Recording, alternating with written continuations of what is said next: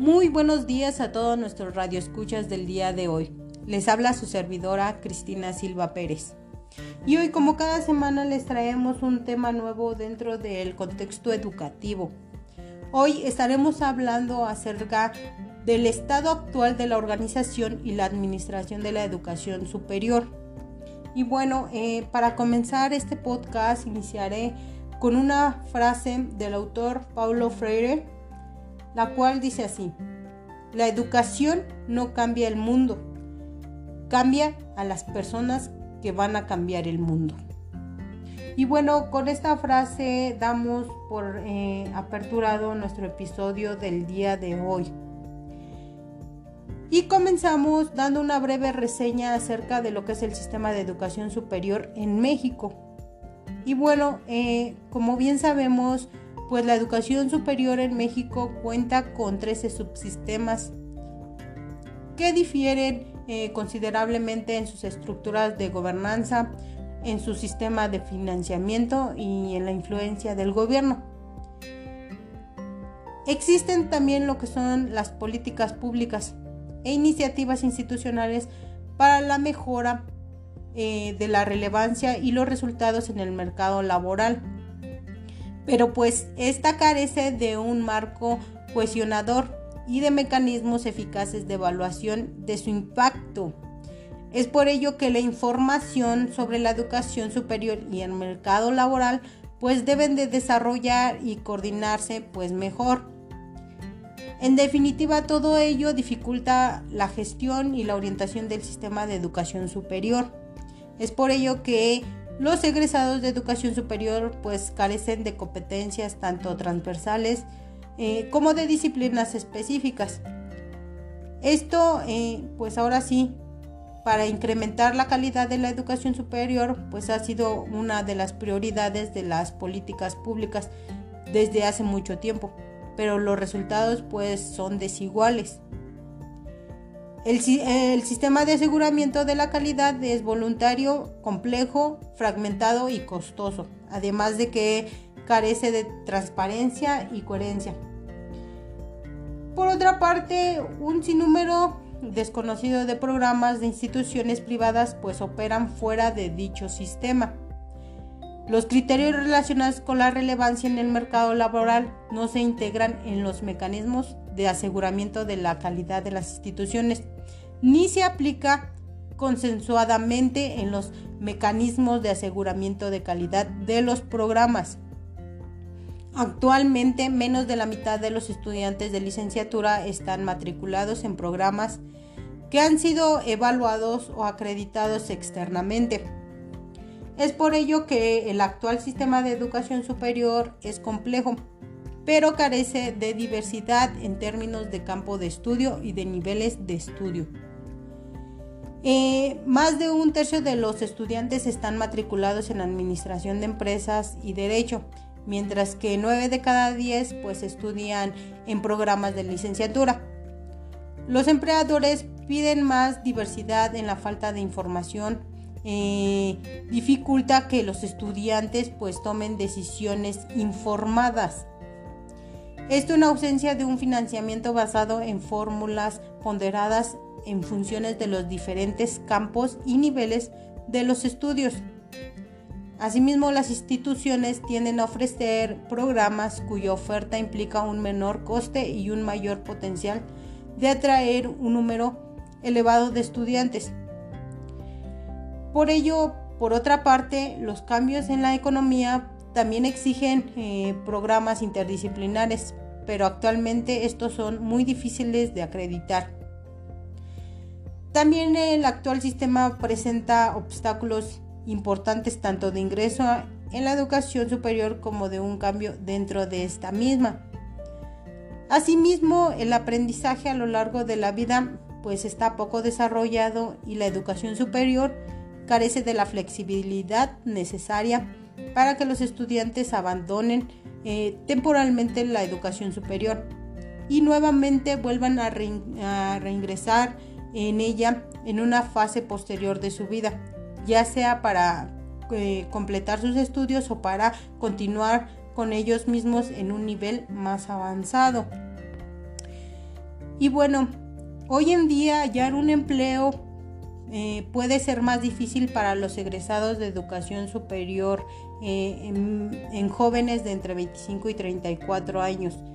En México, que para sus homólogos en otros países de la eh, Organización para la Cooperación y el Desarrollo Económico, pues este, es, es, es más, este, más fácil.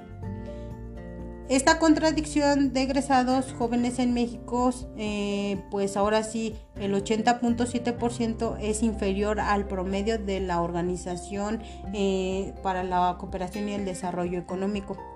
Del 84.1%, la OCDE eh, lo que indica es que hay una serie de egresados que están buscando de forma activa puestos de trabajo adecuados pero que no los encuentran. En promedio, el 14.5% de los egresados de educación superior eh, no participan en el mercado laboral. Esta cifra es superior al promedio de la OCDE, el cual es el 0.7%, y coloca a México en una situación de desventaja, ya que las competencias de esos egresados no no se utilizan la tasa de desempleo de los egresados jóvenes es del 5.7%. Es similar al promedio de la OCDE. Pero dado que en México no hay prestaciones por desempleo y exigen este, o existen muy pocas políticas activas de empleo, el desempleo registrado es muy poco frecuente. Ahora sí, en términos globales, el 46% de los empleadores mexicanos declaraban la existencia de una falta de competencias en su sector y la mayoría, que es el 83%, consideraba que la educación y la formación eh, de los solicitantes de empleo eran inapropiadas para su sector. Eh, por ello mismo los desempleadores afirmaban que algunos egresados tenían eh, un, conocimiento disciplinar específico insuficiente, algo que también apunta a los exámenes generales para el egreso de licenciaturas y de los propios egresados también que también reconocen esto los propios egresados. Asimismo, pues los empleadores destacaban la falta de conexión entre el conocimiento adquirido y las competencias desarrolladas en los programas de educación superior con respecto a sus necesidades laborales y solicitaban tener una mayor participación en el diseño del currículo y la participación de los programas de estudio. El personal académico reconoce que el contenido curricular eh, no se cambia con la frecuencia necesaria para eh, adaptarlo a las necesidades de un mercado laboral en rápida transformación. Ahora bien, pues eh, pasemos a lo que es también la estructura organizacional y administrativa. Esta estructura organizacional y administrativa la, eh, está conformada por la cooperación entre secretarías, organismos gubernamentales y de niveles de gobierno. Es importante para el desarrollo de iniciativas políticas coherentes y de un enfoque de todo el gobierno que mejore la relevancia de la educación superior para el mercado laboral. Asimismo, este enfoque puede ayudar a prevenir que diferentes niveles de gobiernos y organismos funcionen como eh, compartimentos aislados y envíen señales contradictorias a las instituciones eh, de educación superior. La coordinación con las autoridades del mercado laboral es importante para garantizar que los programas de educación superior están alineados con las necesidades futuras del mercado laboral. Asimismo, esta coordinación entre autoridades eh, pues va a dirigir la investigación que es importante para garantizar que las actividades de instituciones de educación superior son una parte integral de las estrategias y el marco político nacional de la innovación general. Asimismo, dentro de esta estructura organizacional y administrativa eh, surgen o se derivan eh, distintos problemas cuantitativos, como lo son la estructura organizacional deficiente. Esta genera falta de comunicación entre, las mismas, entre la misma estructura educativa de educación superior y con los organismos de gobierno tanto federal como estatal.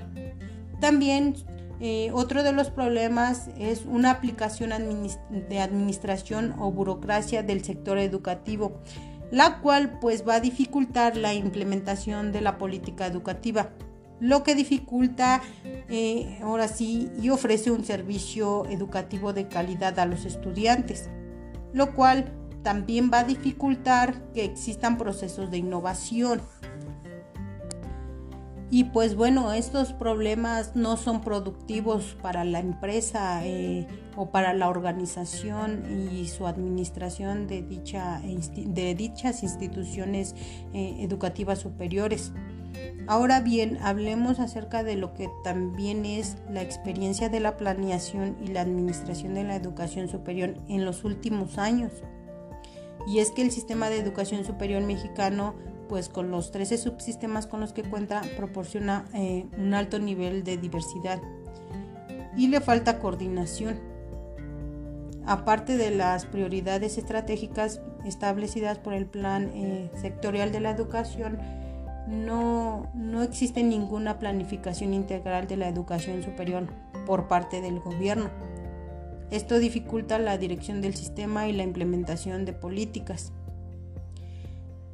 Aparte de que México carece de una visión estratégica para la educación superior y en la actualidad no dispone de mecanismos de dirección eficaces para el sistema de educación superior, por lo que respecta a la calidad y a la diversidad de los programas y los niveles ofertados. Tampoco existe ningún enfoque estratégico para eh, mejorar la relevancia de la educación superior eh, para el mercado laboral, al mismo tiempo que los estudiantes, las instituciones de educación superior y los empleadores en, en gran parte pues desconocen la importancia de este tema. Ahora sí que el único mecanismo que reúne a las 32 secretarías eh, estatales de educación es el Consejo Nacional de, Autoridad, de Autoridades Educativas, CONADEU, el cual tiene una sección de educación superior, pero no está activa. No existe ningún mecanismo para coordinar la planificación de la educación superior entre los gobiernos estatales y federales. Asimismo, la Comisión Estatal para la Planeación de la Educación Superior se creó a tal efecto, pero su eficiencia ha sido ambivalente. El financiamiento público destinado a la COEPES fue suspendido y en la actualidad las comisiones solo actúan en algunos estados. También eh, el CONACID desempeñó un papel destacado en la educación y la investigación de posgrados, pero sus conexiones con la SEP se han debilitado a lo largo del tiempo. Esto ha perjudicado la alineación entre los programas de licenciatura y de posgrado y ha restringido las conexiones entre la educación y la investigación en educación superior. Y bueno, es un tema bastante importante dentro de lo que es la administración y la organización dentro de lo que son las universidades, educación superior. Eh, como bien sabemos o como bien vimos ahorita, la educación superior pues no está muy, muy bien concretada, ¿no? no sus planes, sus programas, pues les hace falta mucho auge en, este, en prepararse dentro de lo que es este, la, preparación para los estudiantes, para, eh, para su preparación eh, ya dentro de lo que es este, su desarrollo en el mercado laboral.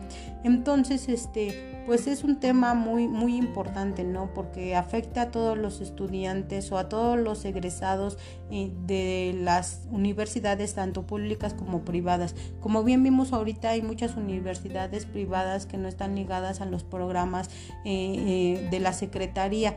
Entonces, este, pues esto afecta, ¿no? Cuando ya viene lo que es este dentro del mercado laboral.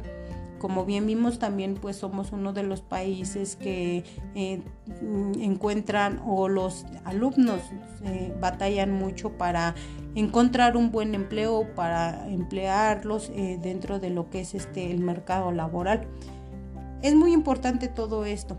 Espero y les haya gustado nuestro episodio del día de hoy el tema que tocamos y pues ahora sí reflexionemos acerca de todo esto como estudiantes.